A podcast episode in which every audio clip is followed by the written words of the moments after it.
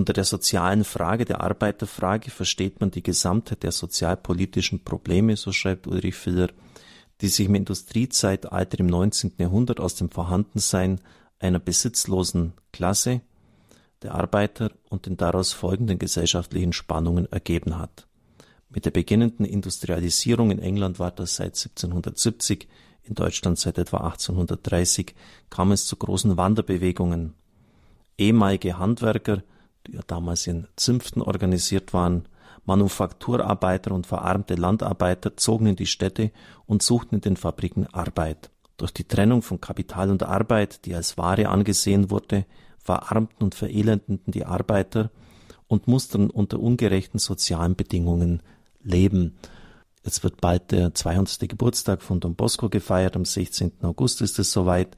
Er hat damals in Turin gelebt und gewirkt und da war es genau das Gleiche. Viele Jugendliche, die auf den Straßen waren, verwilderten, sich in Banden organisierten und dann oft auch kriminell wurden, sich prostituierten. Don Bosco hat der Not der Menschen in der damaligen Zeit Abhilfe geschaffen. Und heute erleben wir eigentlich genau das Gleiche in vielen Ländern Südamerikas, Lateinamerikas. Die Industrialisierung, die dann auch dort greift, bewirkt natürlich, dass die hergestammten Arbeitsplätze zerstört werden, Maschinen, Fabriken können das viel effektiver erledigen und so landen eben viele Menschen auf der Straße. Und jetzt dann oft die Frage, ja, was hat denn die Kirche getan? Hat sie überhaupt etwas getan? Es waren katholische Gelehrte und Wissenschaftler Josef Görres etwa, Adam Müller, Franz von Bader, die erstmals die Problematik erkannten und beschrieben.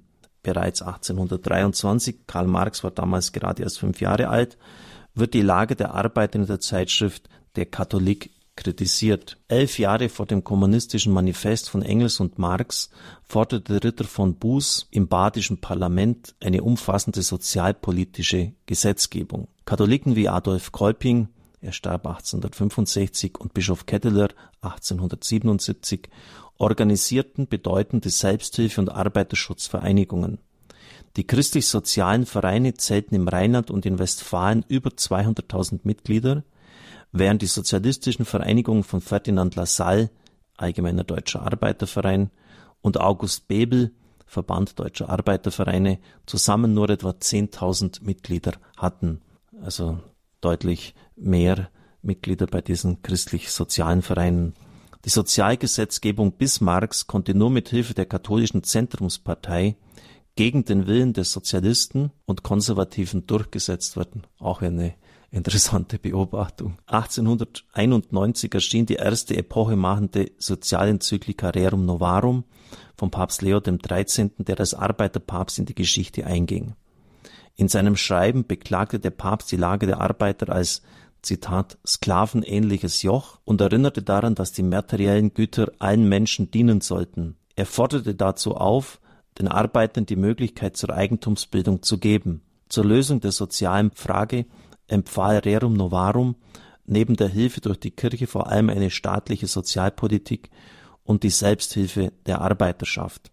Er hat übrigens den Arbeitern, was damals auch etwas ganz Besonderes war, heute völlig selbstverständlich, das Koalitionsrecht zugestanden, also dass sie sich zusammenschließen, dass sie auch ihre Interessen gebündelt vertreten können. Als weitere Sozialenzykliken gelten die Schriften Quadragesimo Anno von Papst Pius 11 1931 und Mater et Magistra von Johannes dem 23. 1961. Diese führten die katholische Soziallehre weiter und eröffneten ihr neue Perspektiven. Die katholische Soziallehre beruht auf dem Personenprinzip, das heißt, der Mensch braucht zu seiner Verwirklichung die Gemeinschaft, kann ihr aber nur als eigenständige und selbstverantwortliche Person dienen, dem Solidaritätsprinzip, das die Zuordnung und gegenseitige Verpflichtung für Personen und Gemeinschaft beschreibt, und dem Subsidiaritätsprinzip. Das heißt, in einer Gemeinschaft soll jeder die Aufgabe erfüllen, die er aufgrund seiner Fähigkeiten selbst erfüllen kann.